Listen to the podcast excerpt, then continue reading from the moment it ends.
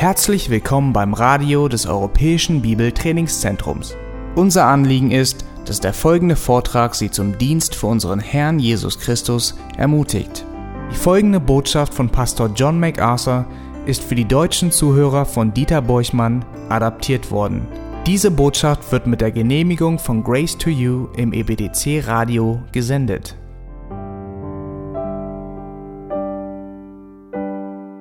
Heute Morgen kehren wir zu dem Judasbrief zurück. Letzte Woche haben wir damit begonnen, diesen Brief zu betrachten, eine neue Serie, auf die ich mich sehr freue. Wer die letzte, den letzten Sonntag verpasst hat, hat noch nicht allzu viel verpasst. Aber heute geht es in der Auslegung der ersten beiden Verse voran. Wenn wir uns so die Gemeinde heute ansehen, dann stellen wir fest, dass die Gemeinde sehr schwach ist und die Gemeinde sehr viele Kompromisse eingeht. Sie ist weitgehend tolerant und oberflächlich und im Großen und Ganzen nicht bereit, der biblischen Wahrheit ihren rechtmäßigen Platz zu gewähren. Und sie ist nicht interessiert in diesem Kampf zu ziehen, um die Wahrheit zu schützen. Die Gemeinde heutzutage scheint sich sehr wenig dafür zu interessieren, die Wahrheit zu verteidigen und gegen all diese Angriffe anzutreten.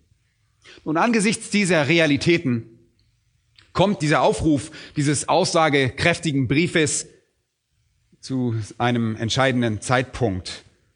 Und ihr werdet sicherlich schon festgestellt haben, wenn ihr das getan habt, was ich euch gesagt habe, und zwar diesen Brief zu lesen, werdet ihr in Vers 3 festgestellt haben, dass der Kern und das Thema in diesem Vers 3 verborgen ist. Und ich lese ihn euch vor nach der Elberfelder Übersetzung von 1993.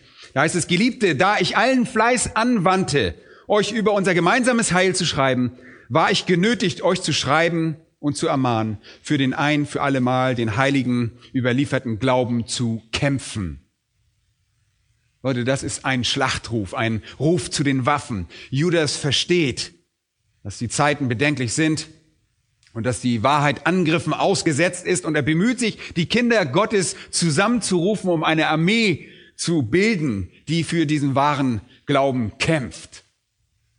Die Zeiten sind bedenklich. Wir leben jetzt in den letzten Tagen, übrigens die letzten Tagen, Tage sind die Tage zwischen dem ersten und zweiten Kommen Jesu Christi. Wir leben dazwischen, wenn die Verführer kommen, die, die Lehren von Dämonen und heuchlerische Lügner sich in ihren Angriffen gegen das Evangelium auch dann durchsetzen werden.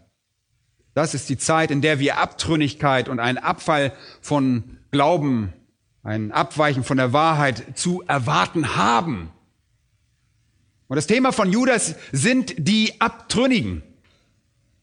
Die Abtrünnigen. Er spricht nicht wirklich vom Wesen der Abtrünnigkeit, also darüber, worin die lehrmäßigen Abweichungen bestehen, sondern er interessiert sich mehr dafür, uns den Abtrünnigen durch einen Blick auf ihr Leben zu zeigen. Er zeigt uns das anhand ihres Lebens. Ein Abtrünniger ist ein Überläufer von der Wahrheit, jemand, der die Wahrheit kennengelernt, der mit der Wahrheit assoziiert war, der von der Wahrheit umgeben war, der vielleicht sogar noch die, die Wahrheit predigt, das immer noch tut und vorgibt, diese zu tun, aber sie wirklich nicht kennt. Sie wissen um die Wahrheit, aber sie tun sie wirklich nicht, sie leben sie wirklich nicht. Und die Abtrünnigen bleiben oft in der Gemeinde. Sie geben vor, Gott zu dienen. Aber sie dienen nur ihren eigenen sündhaften Begierden. Sie geben vor, zu der Gemeinde zu gehören. Aber sie gehören zu Satans Reich. Und sie geben vor, an die Bibel zu glauben. Aber wisst ihr, was sie tun? Sie verdrehen die Lehre und nutzen sie für ihre eigenen Zwecke. Und sie geben vor, die Wahrheit zu sprechen. Sie geben manchmal vor, tiefe geistliche Wahrheit, mystische Informationen über Gott zu haben. Aber wisst ihr was? In Wirklichkeit kennen sie Gott nicht. Sie kennen nicht die Herrschaft des Herrn, Jesus Christus. Und was Abtrünnige von anderen falschen Lehrern unterscheidet, ist ihre Verbindung zum Christentum. Sie sind diejenigen, die die Wahrheit wirklich kennengelernt haben, die der Wahrheit ausgesetzt waren, die auf irgendeine Weise weiterhin von der Wahrheit umgeben sind und behaupten sich an die Wahrheit zu halten, aber die Wahrheit nicht tun. Wie ich schon letztes Mal bemerkt habe, ist die Abtrünnigkeit immer etwas, das im Innern einer Gemeinde stattfindet. Und deshalb ist sie so gefährlich. Und wir sehen in Vers 4 hier, wie gefährlich sie ist. In Vers 4 haben wir Judas Beschreibung der Abtrünnigung. Es haben sich nämlich etliche Menschen unbemerkt eingeschlichen. Und das ist die übliche Vorgehensweise der Abtrünnigen. Sie nutzen die Kinder Gottes aus. Sie haben manchmal sogar irgendwelche Titel und Bezeichnungen und nutzen das aus, sich äh, in die Gemeinde einzuschleichen. Sie haben irgendwelche Verbindungen zu der Gemeinde, zu der wahren Gemeinde und schleichen sich dort ein. Vers 12 definiert sie weiter als solche, die Schandflecken bei euren Liebesmalen sind. Sie stecken unter der Oberfläche bereit, das Schiff zu versenken. Ihre Beschreibung in den Versen 12 und 13 ist wirklich erstaunlich. Da heißt es, sie sind Wolken ohne Wasser, von Winden umhergetrieben, unfruchtbare Bäume im Spätherbst, zweimal erstorben und entwurzelt. Und hier sehen wir wirklich ein Bild von Wolken und das Bild gibt uns in der Regel die Hoffnung auf Regen, aber sie sind Wolken ohne Wasser. Und Bäume bringen die Hoffnung auf Frucht, aber sie sind Bäume, die keine Früchte tragen. Sie sind absolut tot. Diese Abtrünnigen kommen und behaupten, sie hätten irgendeine geistliche Realität zu bieten. Und sie sind laut Vers 13 aber wilde Wellen des Meeres, die ihre eigene Schande ausschäumen. Tolles Bild. Eher Sterne, denen das Dunkel der Finsternis in Ewigkeit aufbewahrt ist. Und in Vers 16 werden sie beschrieben als Unzufriedene, ja, die mit ihrem Geschick hadern und dabei nach ihren Lüsten wandeln und ihr Mund redet übertriebene Worte, wenn sie aus Eigennutz ins Angesicht anderer schmeicheln. Vers 18 werden sie betrachtet als Spötter, die nach ihren eigenen gottlosen Lüsten wandeln. Und Vers 19 sind sie solche, die Trennung verursachen, natürliche Menschen, die den Geist Gottes nicht haben. Da heißt es, die den Geist nicht haben. Und das ist eine Beschreibung dieser Menschen. Die Tatsache, dass sie auf unserem Radar nicht erscheinen, dass sie unter der Wasseroberfläche sich verbergen, dass sie unbemerkt sich einschlagen, das macht sie so gefährlich. Bitte achtet einmal auf Vers 23. Vers 23, das vermittelt euch einen kleinen Eindruck davon, wie gefährlich sie sind. Uns wird die Verantwortung übertragen, Menschen zu retten, andere zu retten, sie aus dem Feuer zu reißen. Und in, in diesem Kampf um die Wahrheit sind wir damit beschäftigt, gewissermaßen Seelen aus dem Feuer zu reißen, das Feuer des Gerichts zu retten. Und in Vers 23 heißt es sogar, dass unsere Barmherzigkeit von Furcht begleitet werden soll. Mit anderen Worten, ihr zieht in diese Schlacht Ihr zieht mit einer gesunden Furcht in diese Rettungsmission hinein und hasst sogar das vom Fleisch befleckte Gewand. Ihr zieht sehr vorsichtig in diese Schlacht, weil ihr vermeiden wollt, dass die Korruption der Abtrünnigen auf euch abfärbt. Wenn ihr euch mit Abtrünnigen herumtreibt, werden eure Kleider, das benutzt er hier, befleckt. Ihr zieht in die Schlacht in dem Bewusstsein, dass ihr dadurch verunreinigt werden könntet dass euer Verstand verdorben werden und eure Zuversicht dadurch verloren gehen könnte. Ja, ihr könntet wirklich anfangen zu zweifeln und euch zu fürchten und euch wirklich Gedanken zu machen und Fragen zu stellen. Wir kämpfen also in diesem Kampf um die Wahrheit oder für die Wahrheit und damit stehen wir im direkten Konflikt mit denen, die die Wahrheit hören müssen und sind denen ausgesetzt, die ihnen Lügen erzählen. Deshalb sind wir an vorderster Front und auf an einem sehr, sehr persönlichen Niveau an, der, an dem Kampf beteiligt. Wir müssen sehr vorsichtig sein. Denn dem Feind bei unserer Rettungsaktion wollen wir nicht zu nahe kommen. Es kann dazu führen, dass wir durch die Verführung, denen die zum Opfer ausgesetzt, selbst befleckt werden. Wir befinden uns somit also in einem Kampf, der viel Weisheit und sorgfältige Vorbereitung erfordert, damit unsere eigenen Gewänder bei dem Versuch, andere Menschen zu retten, nicht befleckt werden. Das ist hier seine Sprache. Wir werden das noch im Detail auslegen.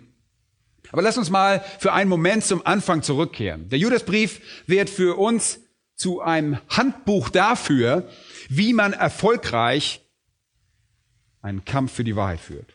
Er ist ein Ruf zu den Waffen. Und da wir inmitten von zunehmender Abtrünnigkeit leben und dazu berufen sind, uns an diesem Kampf für die Wahrheit zu beteiligen, müssen wir wissen, was Judas uns lehren will. In den einleitenden Versen begrüßt Judas die Christen, an die er schreibt, und letztlich alle, die wir Gläubige sind und diese Epistel auch lesen. Und die Begrüßung an sich ist schon sehr bewegend. Und dort steht, Judas, Sklave Jesu Christi und Bruder des Jakobus, an die Berufenen, die durch Gott, den Vater, geheiligt und in Jesus Christus bewahrt sind. Barmherzigkeit, Friede und Liebe widerfahre euch mehr und mehr. Und zuerst haben wir uns mit dem Namen beschäftigt, Judas. Und nach einigen Untersuchungen haben wir das Ergebnis gehabt und wir haben festgestellt, dass es der Halbbruder unseres Herrn Jesus Christus ist. Halbbruder deshalb, weil er nur eine Mutter gemeinsam hatte mit Jesus und Jesus Gott zum Vater hatte. Aber er stellt sich auch als der Bruder des Jakobus vor. Judas also ein Sklave Jesu Christi und Bruder des Jakobus. Und der Name Jakobus, der benötigt eine Beschreibung. Das ist der Jakobus, den jeder kennt. Er ist der Anführer des Jerusalemer Konzils. Er war eine Säule in der Jerusalemer Gemeinde. Wir haben das im Galaterbrief gelesen. Das Einzige, was wir wirklich über Judas wissen, ist, dass er dieser Bruder des Jakobus ist und damit ein Halbbruder von Jesus. Halbbruder deshalb, weil, wie gesagt, nur eine Hälfte der menschlichen Eltern hatte, die diese anderen Männer hatten, die anderen Brüder. Er hatte nur eine irdische Mutter. Und vielleicht fragt ihr euch immer noch, Mensch, warum kommt Judas nicht und sagt, äh, ich bin der Halbbruder Jesu? Warum stellt er sich einfach so vor? Würde ihm das nicht viel mehr Einfluss verleihen? Warum sagt er, ich bin ein Sklave Jesu? Und das offenbart ein bisschen von seinem Charakter, von seinem Wesen. Hätte sich als Bruder bezeichnet, hätte man ihn vielleicht der Prahlerei bezichtigen können. Und das war wirklich etwas, was er nicht wollte. Er war vielleicht sogar beschämt darüber, dass er so ein schlechter Bruder war, denn ihr wisst, dass die Brüder Jesu zu Zeiten des Wirkens Jesu alle ungläubig waren. Und vielleicht wird ihm das auch wieder bewusst. Nach der Auferstehung war die irdische Beziehung, die er dann zu Jesus gehabt hatte, nicht mehr wichtig für ihn. Es war ihm egal, was für eine irdische Beziehung er zu Jesus hatte. Alles, was zählte, war diese geistliche Beziehung zu Jesus und er sieht sich rechtens als ein Sklave Jesu Christi. Und das hatte Vorrang vor seiner physischen Beziehung.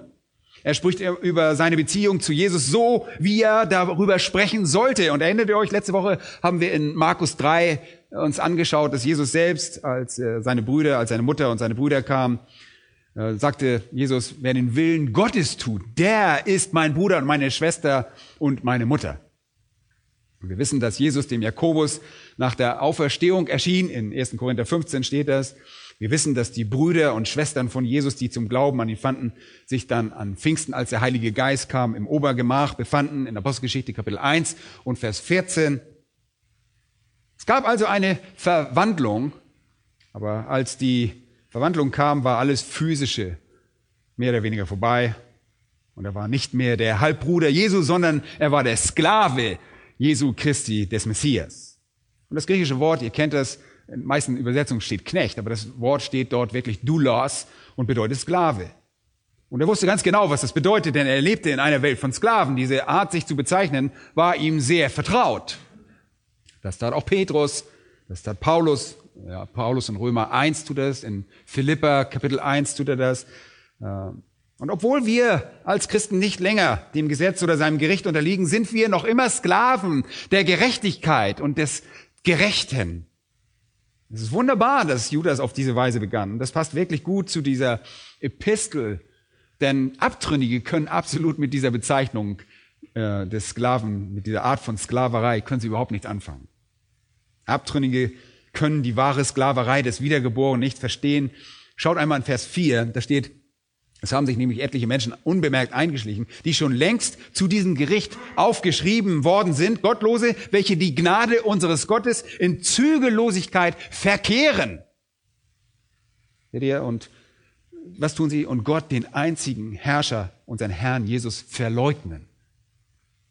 Das bedeutet, sie werden nie unter der Autorität und Herrschaft des Herrn Jesus Christus leben.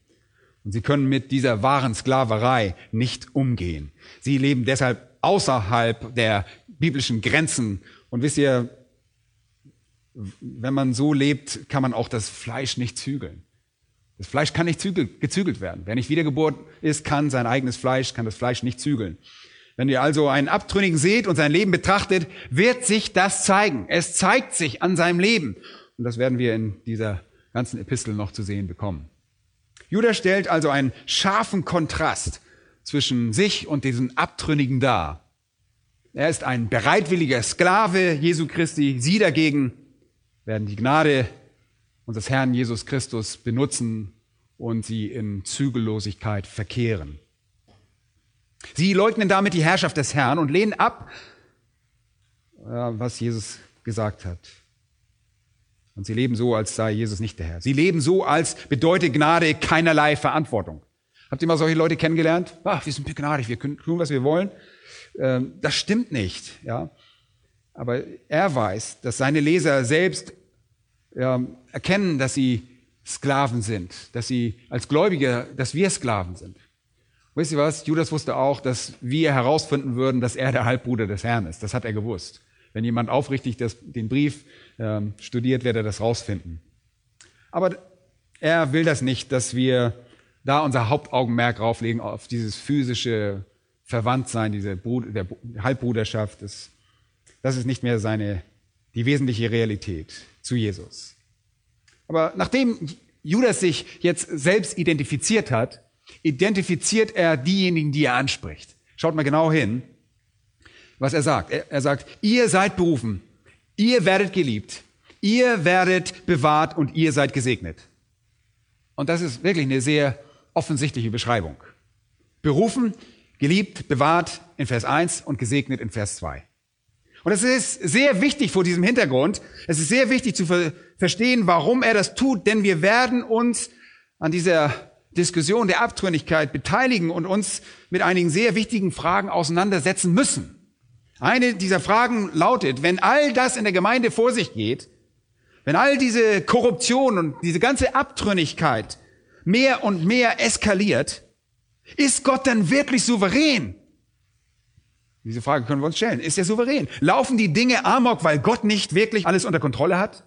Und wenn das der Fall ist, wenn diese Sache aus dem Ruder läuft und potenziell so gefährlich ist, könnten wir in dieser Schlacht nicht selbst tödlichen Dingen ausgesetzt sein und unser Heil verlieren? Ist das nicht vielleicht möglich? Leute, hört gut zu. Die Tatsache, dass wir inmitten einer eskalierenden Abtrünnigkeit als berufen, geliebt und bewahrt und gesegnet bezeichnet werden, schützt sowohl, sowohl die Souveränität Gottes als auch die Sicherheit der Gläubigen. Oh ja, die Abtrünnigkeit eskaliert, sie ist gefährlich. Und deshalb beginnt er, indem er uns versichert, ihr habt nichts zu befürchten. Ihr seid die Berufenen, die Geliebten, die Bewahrten und die Gesegneten. Und so beginnt er und so endet er auch in Vers 24. Da steht, dem aber, der mächtig genug ist, euch ohne Straucheln zu bewahren und euch unsträflich mit Freuden vor das Angesicht seiner Herrlichkeit zu stellen, dem allein weisen Gott, unserem Retter, gebührt Herrlichkeit und Macht, Majestät und Macht und Herrschaft, jetzt und in alle Ewigkeit. Amen. Er beginnt also damit, uns zu sagen, dass wir die Berufenen und die Geliebten und die Bewahrten und die Gesegneten sind.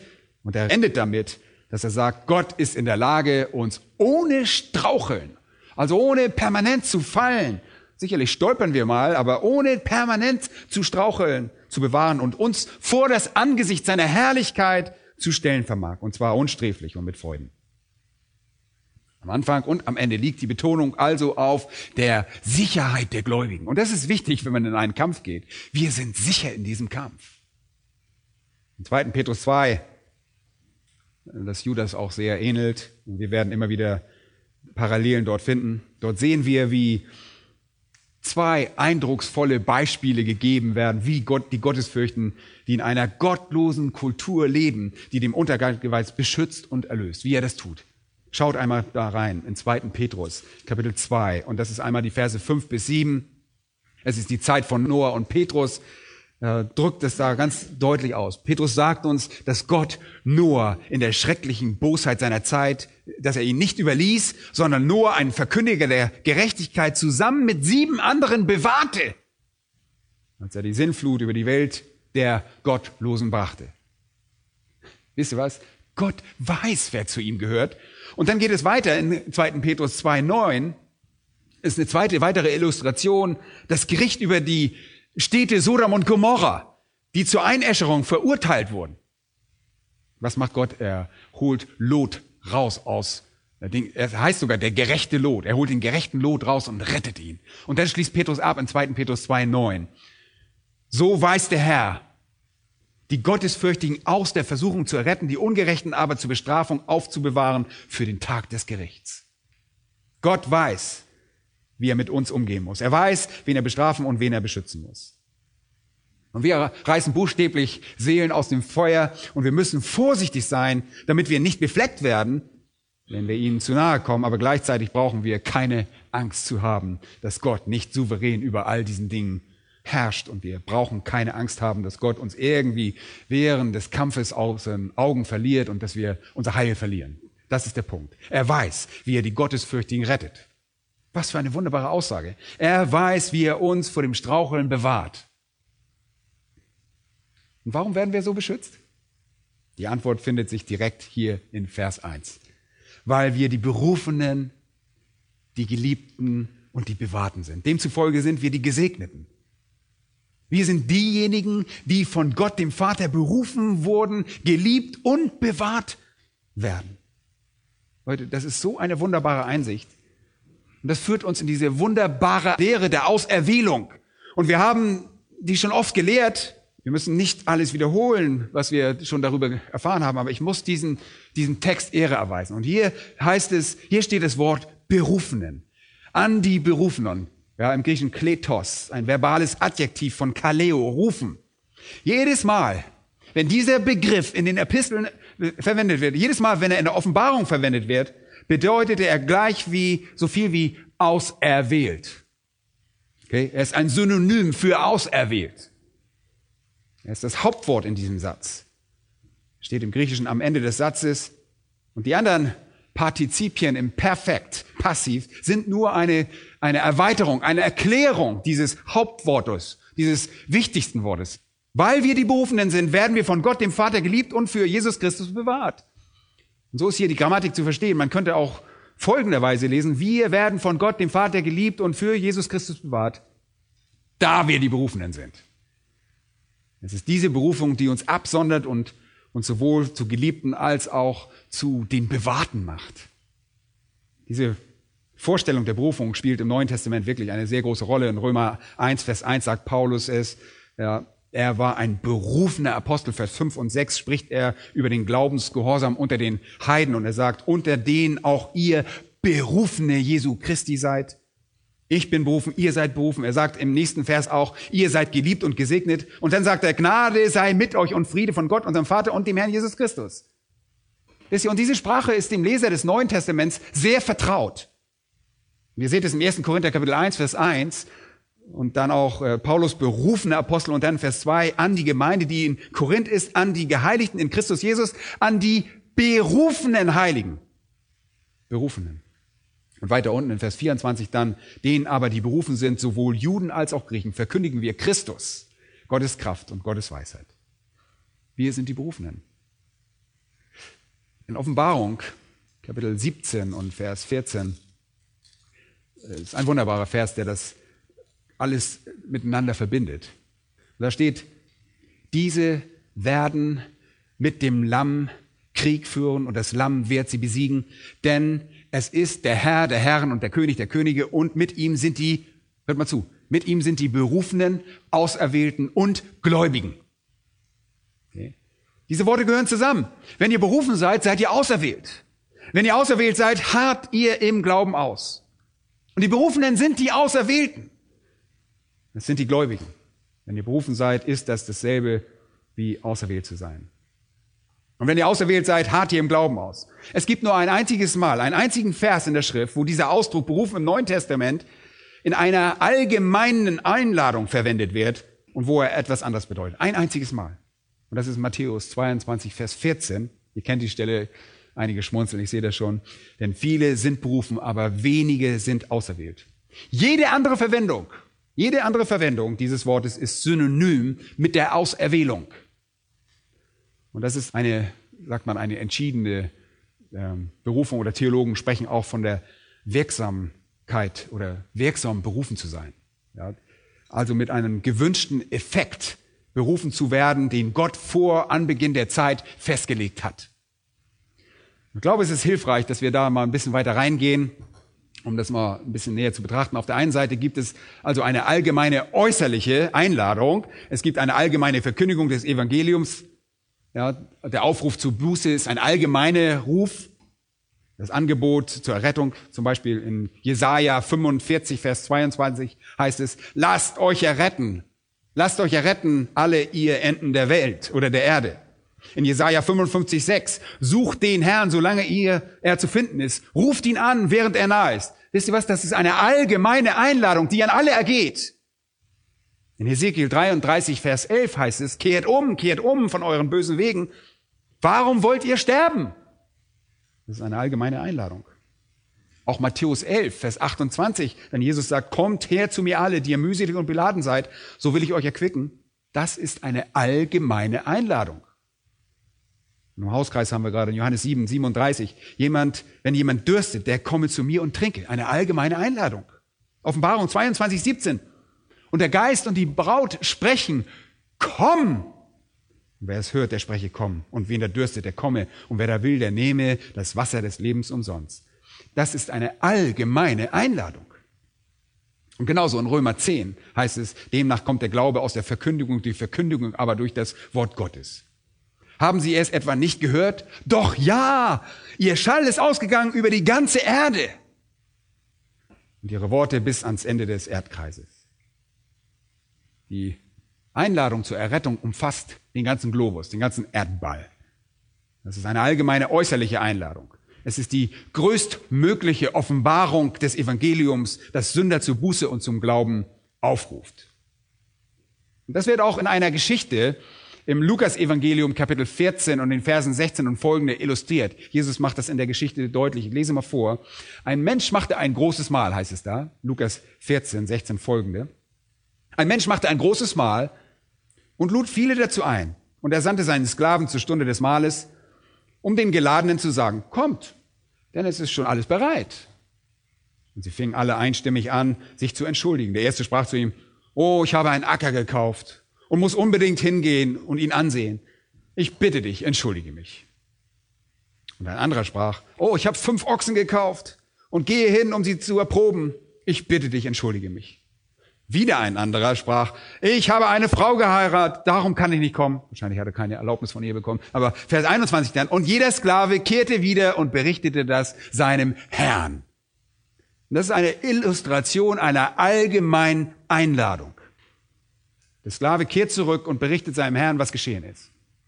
Und dann lesen wir weiter. Da wurde der Hausherr zornig und sprach zu seinem Sklaven, geh schnell hinaus auf die Gassen und Plätze der Stadt und führe die Armen und Krüppel und Lahmen und Blinden herein. Und der Sklave sprach, Herr, es ist geschehen, wie du sprachst, wie du befohlen hast. Aber es ist noch Raum da. Und der Herr sprach zu dem Sklaven, gehe hinaus an die Landstraßen und Zäune und nötige sie hineinzukommen, damit mein Haus voll werde. Denn ich sage euch, dass keiner jener Männer, die eingeladen wurden, mein Mahl schmecken wird. Ich habe ihnen die Gelegenheit dazu gegeben. Ich habe sie eingeladen. Und er redet hier von wem? Von Israel. Israel erhielt diese allgemeine Einladung, aber es war nicht bereit zu kommen. Und die Landstraßen repräsentierten die Heiden und die Ausgestoßenen, die Gemeinde. Und dann in Matthäus Kapitel 23, Vers 37 sagt Jesus, als er über Jerusalem blickt, und wir haben das in der ersten Stunde heute Morgen schon gehört, sagt er, Jerusalem, Jerusalem, die du die Propheten tötest und steinigst, die zu dir gesandt sind. Wie oft habe ich deine Kinder sammeln wollen, wie eine Henne ihre Küken unter die Flügel sammelt, aber ihr habt nicht gewollt. Ich habe die Hand ausgestreckt, aber ihr habt euch geweigert. Und dann sagt der Johannes 5, Vers 40, und doch wollt ihr nicht zu mir kommen, um das Leben zu empfangen trotz dieses Angebotes. Apostelgeschichte 7, 51, ihr Halsstarrigen und ihr Unbeschnittenen an Herz und Ohren, ihr widerstrebt alle Zeit dem Heiligen Geist. Und ihr seht hier, dass es solche Einladungen überall in der Schrift gibt. Und wenn ihr das Evangelium verkündigt, bekommt ihr zwei Reaktionen darauf. Gemäß 2. Korinther Kapitel 2, 16 heißt es, manchmal ist das Verkündigen der Wahrheit ein Geruch des Todes zum Tode. Manchmal bringt das Verkündigen des Evangeliums Menschen nur vom, wie sagt man, vom Regen in die Traufe. Es verschärft ihr Gericht. Und sie verfallen von einem schlimmen Zustand in einen noch schlimmeren Zustand, denn jetzt haben sie mehr Kenntnis und damit wird das Gericht auch schärfer sein. Und für andere ist das Verkündigen des Evangeliums ein Geruch des Lebens zum Leben. Wisst ihr was? Die Menschen sind immer selbst dafür verantwortlich, was sie mit dieser Einladung des Evangeliums tun. Da ist der Mensch für verantwortlich. Es ist eine legitime Einladung. Am Kreuz wurde ein hinlängliches Opfer dargebracht. Das Opfer ist echt und legitim. Und jenes Opfer abzulehnen bedeutet, Gericht über sich selbst aufzuhäufen. Die Menschen sind für ihre Reaktion auf Gottes allgemeine und äußerliche Einladung zur Errettung selbst verantwortlich. Manche werden darauf reagieren und andere glauben. Und das bringt uns zu der zweiten Kategorie. Und mit der Kategorie dieses Konzepts beschäftigen wir uns heute in unserem Text. Und das ist keine allgemeine Berufung. Es ist keine allgemeine Berufung, sondern eine wirksame innere Berufung. Ja, wir sind die Berufenen. Erinnert euch? Wir sind die Berufenen. Das ist eine wirksame innere Berufung. Nicht eine externe Aufforderung, sondern eine innere Berufung. Das ist die Art von Berufung, von der wir in Römer 1, 7 und 1. Korinther 1 gelesen haben. Die Berufenen, die wirklich Gläubigen. Leute, das ist keine Einladung. Das ist keine Einladung, die ihnen äußerlich erteilt wird. Das ist Gottes Wirken am Inneren und stellt diese Tatsache des, seines Wirkens heraus. Es ist das Werk des Heiligen Geistes in denen, die die Bibel als die Auserwählten bezeichnet. Das ist der rettende Ruf. Und ihr erinnert euch sicherlich, oder einige von euch zumindest, dass Paulus im 2. Thessalonicher Kapitel 2, Vers 13 sagt, wir aber sind es Gott schuldig, alle Zeit für euch zu danken, vom Herrn geliebte Brüder, dass Gott euch von Anfang an zur Errettung, was? Erwählt hat, wozu er euch berufen hat, durch unser Evangelium. Deutlich, oder? Sehr deutlich. Er hat euch berufen, weil er euch auserwählt hatte. Erst kommt die Auserwählung, dann kommt die Berufung. Erst die Auserwählung, dann die Berufung. Und er hat euch berufen durch das, unser Evangelium, sagt er hier, damit ihr die Herrlichkeit unseres Herrn Jesus Christus erlangt. Denn das ist es, wozu er euch von Anbeginn auserwählt hat. Und damit wir, wie es in Römer 8 heißt, dem Ebenbild seines Sohnes gleich werden. Das ist eine Berufung, die Theologen als unwiderstehlich bezeichnen. Das ist eine Berufung, die nicht außerhalb des menschlichen Willens liegt, aber der menschliche Willen wird durch Gottes Kraft erweckt. Und der Wille wird erweckt durch sein Wirken in unserem Herzen. Und der Rufende ist Gott. Und bei diesem Ruf ist der Rufende nicht der Prediger.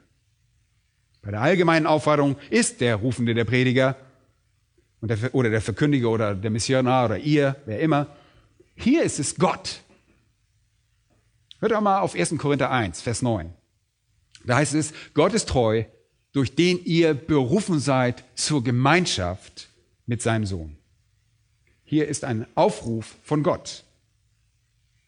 Das hier ist eine Aufforderung, die die Toten auferweckt. Ihr wart tot in Übertretungen und Sünden und als diese Berufung kam, wurdet ihr aus eurem toten Zustand auferweckt. Das ist es, wovon unser Herr sprach, als er in Johannes 6, Vers 45 sagte, jeder nun, der vom, der vom Vater gehört und gelernt hat, der kommt zu mir, sagt er. Wenn ihr diesen Ruf hört, folgt ihr ihm. Und diese Berufung beruht auf der Tatsache, dass ihr auserwählt wurdet. Diese Art von Berufung ist unwiderstehlich. Hört einmal gut zu. Im zweiten Timotheusbrief, Kapitel 1, in den Versen 8, Vers 9, sagt er, so schäme dich nun nicht des Zeugnisses von unserem Herrn, auch nicht meinetwegen, der ich sein Gefangener bin, sondern leide für uns, für das Evangelium in der Kraft Gottes. Und das Schlüsselwort ist Gott, der Kraft Gottes. Schlüsselwort ist Gott.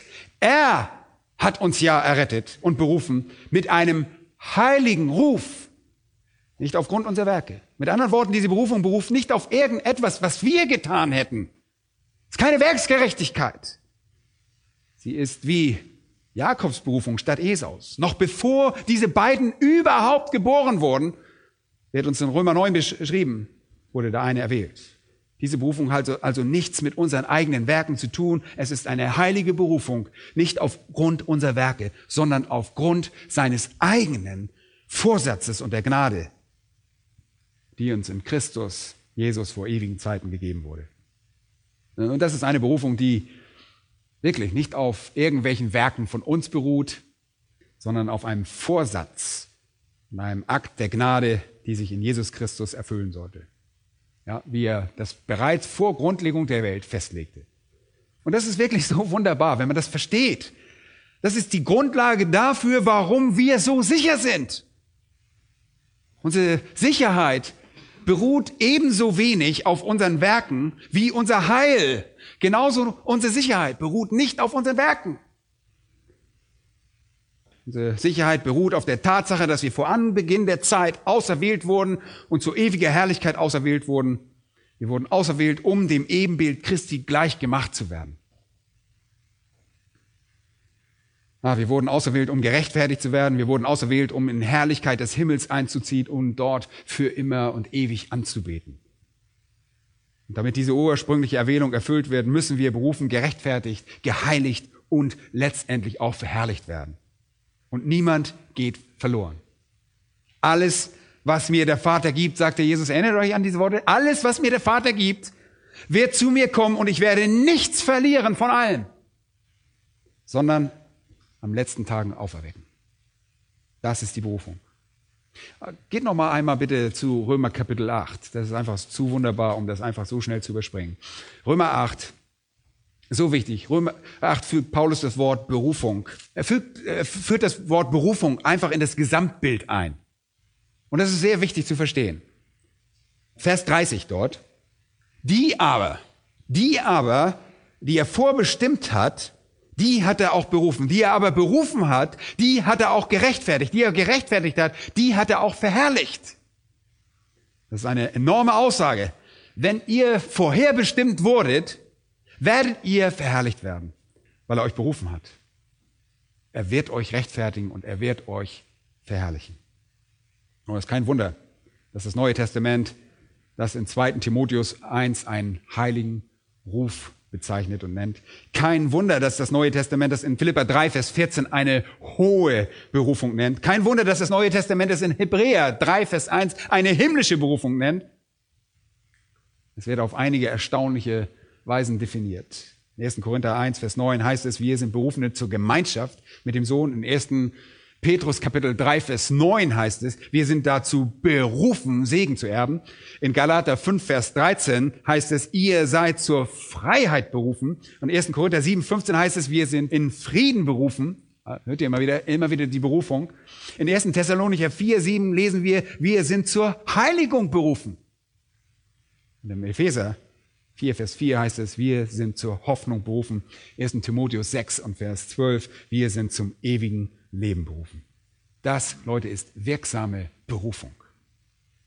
Unser Schutz davor, in den schrecklichen Wellen dieser Abtrünnigkeit unterzugehen und weggespült zu werden, liegt einfach in dieser Tatsache, dass wir Berufene sind. Und dass Gott diejenigen, die er ruft, auch rechtfertigt. Und diejenigen, die er rechtfertigt, auch verherrlicht.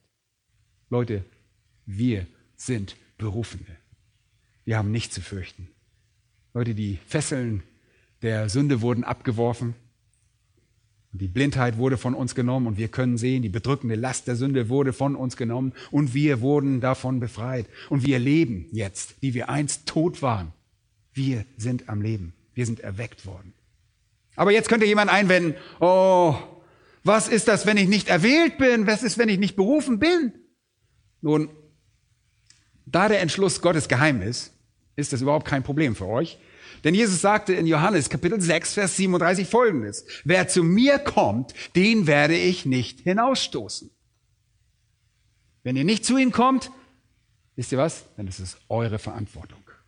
Ihr sagt, oh, ich weiß nicht, oh, wie das gehen soll, wie kann, was kann ich dafür und wie kann ich verantwortlich sein?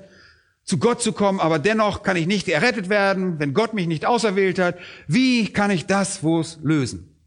Wie kann ich das lösen? Wisst ihr was? Ihr könnt es nicht lösen. Versucht das auch gar nicht. Schlagt einmal Römer Kapitel 9 auf. Ein Kapitel weiter, wenn ihr noch da seid, aber Römer Kapitel 9. Und das wird euch wirklich eine Hilfe sein. Und das ist meiner Meinung nach die beste Hilfe, die die Bibel uns bietet. Und diese Frage wird immer wieder gestellt. Ich verstehe nicht, wie menschliche Verantwortung mit göttlicher Souveränität zusammenpasst. Ich verstehe nicht, wie moralische Rechenschaftspflicht mit Auserwählung zusammenpasst. Nun, ihr könnt verstehen, was die Bibel sagt, oder? Dann schaut mal genau rein. Vers 19. Vers 19. Irgendjemand wird mich sagen, nun gut, na gut, wenn Gott die Wahl trifft, wie kann er mich dann was zur Verantwortung ziehen? Wenn ich nicht auserwählt bin und nicht berufen bin, wie kann ich dann verantwortlich sein? Und ihr werdet dann also sagen, warum findet Gott immer noch etwas an mir auszusetzen? Wie kann er etwas an mir auszusetzen haben? Wie kann er mich bestrafen? Wie kann er mich in die Hölle schicken, mir die Schuld für meine Sünden geben und mich zur Verantwortung tun, wenn ich nicht auserwählt bin? Kann ich halt nichts für. Wisst ihr was? Seht mal, wie Paulus darauf antwortet, Vers 20. Ja, oh Mensch, wer bist du denn, dass du mit Gott richten willst? Schweig still. Und dann veranschaulicht er das folgendermaßen. Spricht auch das Gebilde zu dem, der es geformt hat? Warum hast du mich so gemacht? Hört mal gut zu. Wisst ihr, was er hier sagt? Er sagt, wenn ihr zu Gott geht und sagt, ein Moment mal Gott, ich mag das Ganze hier nicht, dann ist das Ganze genauso lächerlich, als wenn ein lebloser Topf um eine Erklärung bitten würde, warum der Töpfer ihn so gemacht hat. Leute, Töpfe reden nicht. Töpfe denken nicht. Es gibt eine unendliche und unüberbrückbare Kluft zwischen einem Topf und einem Töpfer. Und der Topf kann diese Kluft nicht überbrücken. Versteht ihr? Die Kluft, die zwischen Mensch und Gott ist, ist größer zwischen Topf und Töpfer. Es ist eine riesige Kluft zwischen dem Geschöpf und dem heiligen Schöpfer. Wir sind einfach nur Töpfe. Ihr habt also wenig Recht anzunehmen. Ihr bräuchtet eine Erklärung, wie ein Topf sie von einem Töpfer zu brauchen meint. Es gibt eine unüberbrückbare Kluft. das zu begreifen, übersteigt eure Fähigkeiten. Was tut ihr also damit? Beim Monopoly würde das heißen, stopp, gehe nicht über los, kassiere keine 200 Euro. Das heißt, haltet inne, stoppt an diesem Punkt und lasst Gott Gott sein. Das ist Gottes Entscheidung. Soll der Richter der ganzen Welt nicht gerecht richten? Natürlich tut er das. Das ist eine rhetorische Frage. Ich kann nicht all das miteinander in Einklang bringen, aber schließlich bin ich ein Topf. Und warum würde ich das je erwarten? Aber ich weiß Folgendes. Gott wird tun, was richtig ist. Und die Sünder werden verloren gehen, weil sie das Evangelium, das ihnen wirklich und wahrhaftig präsentiert und angeboten wurde, abgelehnt haben. Wir dagegen gehen in den Himmel, weil Gott uns auserwählt hat. Und ich weiß nicht, wie das alles funktioniert, aber ich weiß, dass die Bibel das sagt. Und es kommt eine Zeit, wo wir einfach innehalten und es ihm überlassen. Und dieser Punkt ist bei solchen Fragen angekommen. Nun, wir sind aber nicht nur Berufene, sondern auch zweitens geliebt. Geliebt in Gott, dem Vater. Und das ist wunderbar. Die Schlachter 2000 übersetzt hier unglücklicherweise geheiligt. Aber das äh, ist nicht das beste Wort. Die besseren Manuskripte haben hier das Wort agapao. Es ist geliebt in Gott, dem Vater. Und wir beziehen unsere Sicherheit dadurch, dass wir berufen worden sind und weil wir geliebt werden, Leute. Und das ist so erstaunlich. Das ist kein Ruf der Gleichgültigkeit. Oh, ich rufe euch mal das ist ein Liebesruf. Er liebt uns. Aus Gründen, die außerhalb unserer Kontrolle liegen und die wir vielleicht nie wissen werden, entschloss sich Gott unbeeinflusst von irgendetwas, seine Liebe über uns auszugießen. Und das ist wirklich verblüffend. Das ist verblüffend. Während wir seine Feinde waren, wurden wir geliebt. Bevor wir überhaupt geboren wurden, wurden wir geliebt. Gott aber beweist seine Liebe zu uns darin, dass Christus für uns gestorben ist, als wir noch Sünder waren. Römer 5, Vers 8. Das ist so wunderbar. Wir werden geliebt. Und das ist ein Partizip perfekt. Und das zeigt, dass die Liebe in der Vergangenheit offenbart wurde und jetzt und in die Zukunft noch andauert. Das ist äh, der Sinn dieses Perfekts im Griechischen. Wir wurden in der Vergangenheit geliebt und wurden voran Beginn der Zeit geliebt und wir wurden im ewigen Herzens in der zeitlosen Vergangenheit geliebt, als wir auserwählt wurden. Und Gott entschloss sich damals, seine Liebe über uns auszuschütten. Und diese Liebe für uns wurde offen auf Golgatha bekundet, als Jesus stellvertretend für dich und für mich am Kreuz starb. Das ist Ausdruck seiner Liebe. Und diese Liebe wird auch noch anhalten in der Zukunft. Und sie dauert an, bis wir bei ihm sind. Die Liebe trägt uns durch zu ihm. Wir werden von Gott, dem Vater, geliebt und diese Beziehung zu Gott ist eine Liebesbeziehung. Er liebt uns so sehr, dass er uns zu eigenen Söhnen gemacht hat. Er liebt uns durch den geliebten Christus und wir sind Miterben Christi. Ist das nicht wunderbar? Ich finde das klasse. In 1. Johannes 3, Vers 1 heißt es, seht, welch eine Liebe hat uns der Vater erwiesen, dass wir Kinder Gottes heißen sollen. Und das ist wirklich eine außerordentliche Liebe. Im Original heißt es hier buchstäblich, seht, welch eine Art von Liebe. Potapen im klassischen Griechen bedeutet aus welchem Land, aus welchem Stamm oder aus welcher Rasse. Mit anderen Worten ist diese Liebe eine fremde Liebe, die ist uns völlig fremd. Ja, Gott liebt uns mit einer Liebe, die von einer anderen Rasse kommen muss. Sie ist so fremd, dass sie außerhalb der menschlichen Gefilde ist. Die Menschen lieben nicht einfach jemanden, den sie nicht kennen. Sie entscheiden sich nicht einfach dafür, Menschen zu lieben, unabhängig davon, wie diese Menschen sich verhalten oder wie diese Menschen sie behandeln. Das hier ist eine nicht irdische Liebe. Es ist eine Art von Liebe, die von einer anderen Quelle kommt. Wir können die Frage, was für eine Art von Liebe da ist, übrigens beantworten, wenn ihr Johannes Kapitel 17 aufschlagt. In Johannes Kapitel 17 wird uns das sehr deutlich aufgezeigt. In Johannes 17 erzählt uns Jesus, was für eine Art von Liebe das ist. In Vers 23 betet Jesus, dass all diejenigen, die zu ihm gehören, verherrlicht würden und dass der Vater in Vers 22 die Herrlichkeit, die er ihm gegeben hatte, uns geben würde. Auf dass wir eins sein, ebenso wie der Vater und der Sohn eins sind. Und das ist einfach unglaublich. Ich in ihnen heißt es dort und du in mir, damit sie zu vollendeter Einheit gelangen. Vers 23. Jesus wünscht sich für uns, dass wir in den Himmel gelangen und buchstäblich eins werden mit Gott, dem Vater und Gott, dem Sohn. Und weiter heißt es dort, damit die Welt erkenne, dass du mich gesandt hast und sie liebst, gleich wie du mich liebst. Dass du sie liebst, gleich wie du mich liebst, sagt der Vater. Was für eine Art von Liebe ist das? Das ist göttliche Liebe. Es ist dieselbe Art von Liebe, die er für seinen Sohn hatte.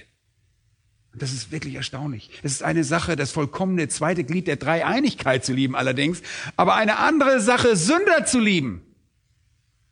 Aber Gott liebt uns mit derselben Liebe, mit der er seinen Sohn liebt. Das ist erstaunlich. Und seinen Sohn liebt er so sehr, dass er die ganze Heilsgeschichte herbeigeführt hat, um seinem Sohn eine Braut zu beschaffen. Eine Braut, die seinem Sohn dienen wird, die ihn anbeten wird, lobpreisen und für immer lieben kann. Überwältigend.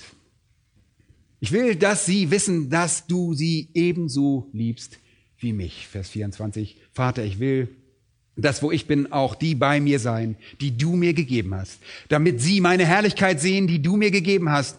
Denn du hast mich geliebt, wann? Vor Grundlegung der Welt. Ich will, dass sie die Liebe kennen, mit der du mich liebst. Und ich will, dass sie wissen, dass du, so wie du mich vor Grundlegung der Welt geliebt hast, auch sie vor Grundlegung der Welt geliebt hast. Ist das nicht wunderbar? Ich finde das so toll. Und dann noch in Vers 26, und ich habe ihnen deinen Namen verkündigt und werde ihn verkündigen, damit die Liebe, mit der du mich geliebt hast, in ihn sei und ich in ihn. Das ist einfach verblüffend, Leute. Das zu verstehen ist einfach wirklich überwältigend. Wenn wir darüber reden, von Gott geliebt zu werden, reden wir von welcher Art von Liebe? Die Art von Liebe, mit der der Vater den Sohn geliebt hat und der Sohn den Vater. Eine Liebe seit Anbeginn der Zeit. Fragt euch einmal, wie sicher ihr in dieser Liebe seid. Oder lasst Paulus diese Frage beantworten. Ihr kennt diesen Vers. Wer will uns scheiden von der Liebe des Christus? Ja, das ist wieder Römer 8. Nichts und niemand. Das ist ewige Liebe. Was glaubt ihr, wird den Sohn von dem liebenden Vater scheiden? Nichts. Niemand. Er liebt uns auf dieselbe Weise, auf die er seinen eigenen Sohn liebt und nichts wird uns je von dieser Liebe scheiden können. Römer 8, Vers 39. Und dann sehen wir drittens, nicht nur berufen und geliebt sein, sondern da sagt Judas noch, wir sind bewahrt. Einige Übersetzen schreiben für, ich bevorzuge hier in. Im, im Original ist es in einem Dativ. Man kann das für oder in äh, übersetzen. ist beides grammatikalisch richtig. Aber ich denke, es ist besser, es gibt es besser wieder, wenn wir in sagen. Wir werden in Christus Jesus bewahrt. Bewahrt kommt von diesem Wort tereo und bedeutet beobachten, bewachen, bewahren.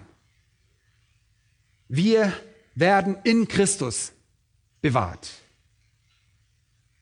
Alles, was der Vater mir gibt, heißt es in Johannes 6, wer zu mir kommt und wer zu mir kommt, den werde ich nicht hinausstoßen. Und dann sagt Jesus in 6, dass ich nichts verliere. Ich verliere nichts von allem, sondern ich werde es auferwecken am letzten Tag.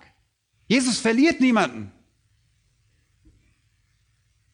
Und er weiß, wer die sein sind. In Johannes 10, Vers 27, 28 lesen wir, meine Schafe hören meine Stimme und ich kenne sie und sie folgen mir nach. Hört einmal gut zu. Und ich gebe ihnen ewiges Leben. Und sie werden in Ewigkeit nicht verloren gehen. Und niemand wird sie aus meiner Hand reißen. Mein Vater, der sie mir gegeben hat, ist größer als alle. Und niemand kann sie aus meines Vaters Hand reißen. Ist das nicht wunderbar? Wenn ihr einmal in der Hand des Vaters seid und der Hand des Sohnes, kann niemand euch dieser Hand entreißen. Ihr seid bewahrt. Und zwar in Jesus. Aber wie das?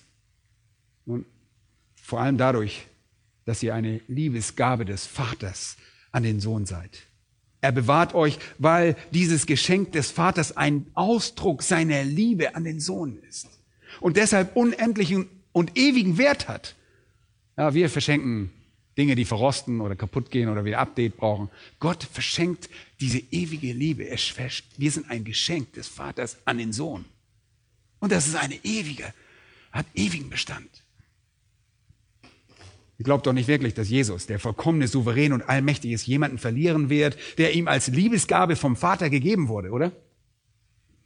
Und wenn der Vater und der Sohn uns lieben, wie sie einander lieben und wir von dieser Liebe erfasst sind und nichts diese Liebe jemals verändern kann, wodurch könnten wir je verloren gehen?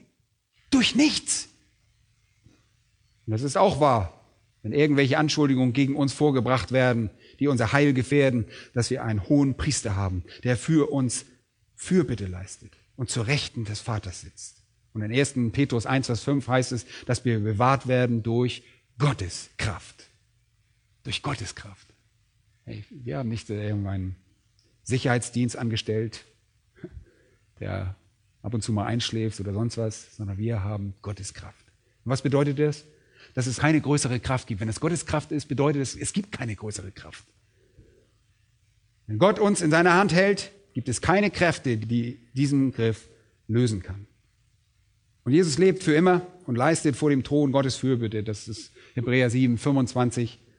Und wenn jemand sündigt, heißt es in 1. Johannes 2, Vers 1, so haben wir einen Fürsprecher bei dem Vater. Glaubt nicht, dass wir sündlos sind. Wir sündigen noch. Aber dann haben wir einen Fürsprecher beim Vater, der uns vertritt, einen Anwalt zu unserer Verteidigung. Und in 1. Petrus 3, Vers 18 lesen wir, Jesus hat gelitten, der Gerechte für die Ungerechten, damit er uns zu Gott führte.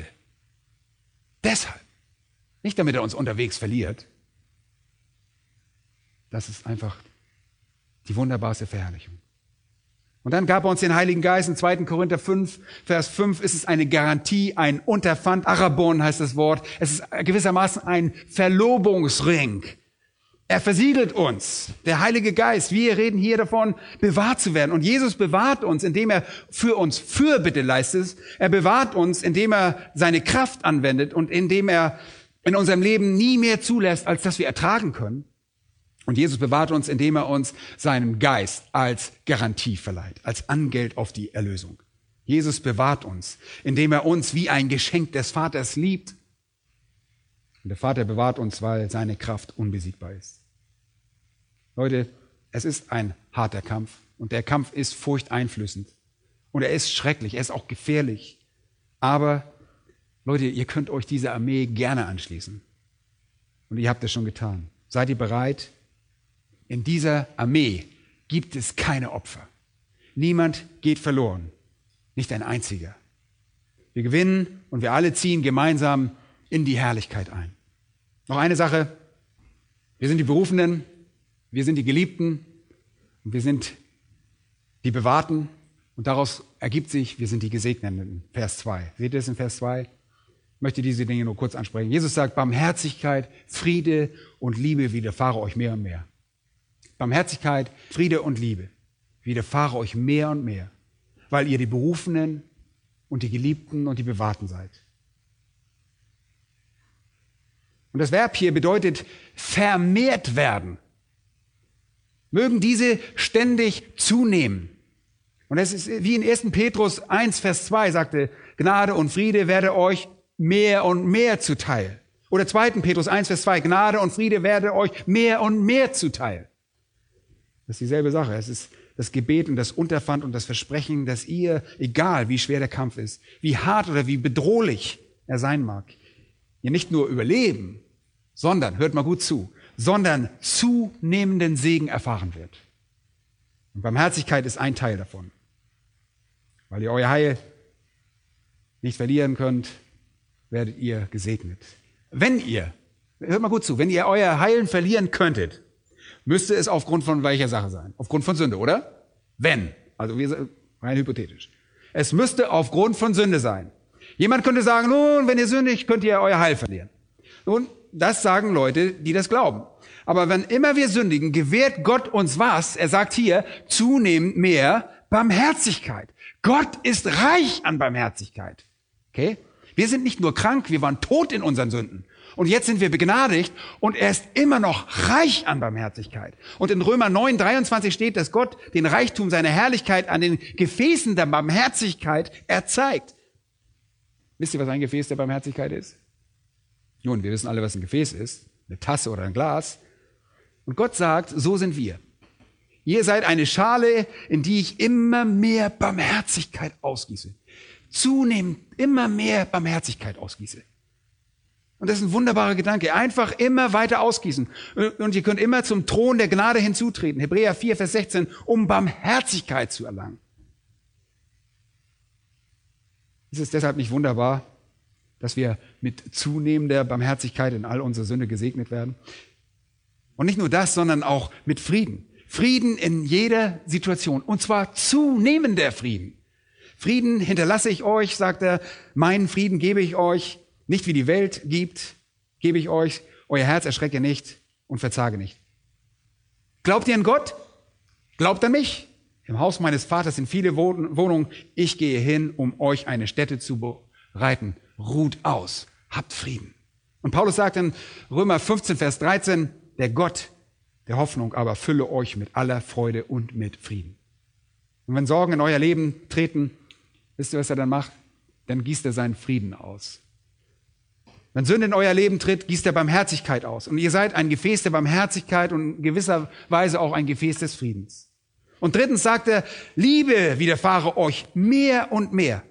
In Römer 5 lesen wir, denn die Liebe ist ausgegossen in unsere Herzen. Wann immer es an Barmherzigkeit mangelt, gießt er Barmherzigkeit aus. Wenn immer es an Frieden mangelt, gießt er mehr Frieden aus.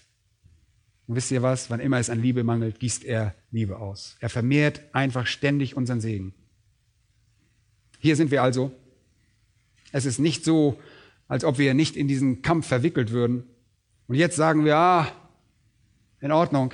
Vers 1, wir werden überleben, wir werden überleben. Ich kann uns sehen, wir werden alle mit Mühe und Not überstehen. Wisst ihr, wir werden knapp überleben, wir werden überleben, wir werden unser Heil nicht verlieren. Nein, so ist es nicht, sondern viel mehr als das. Das wäre eine falsche Betrachtungsweise. Zieht in die Schlacht, kämpft für die Wahrheit, ergreift, dass ihr siegreich aus dem Kampf hervorgehen werdet, weil ihr die Berufenen, die Geliebten und die Bewahrten seid, die Gott segnet. Und zwar wie? dass er euch zunehmend mehr Barmherzigkeit, zunehmend mehr Frieden und zunehmend mehr Liebe gibt. Liebe, die ihr braucht. Er wird das vermehren. Und ich werde euch Folgendes sagen. Je mehr ihr davon braucht, desto mehr werdet ihr davon bekommen. Stimmt das nicht? Habt ihr das nicht schon so erfahren? So ist es.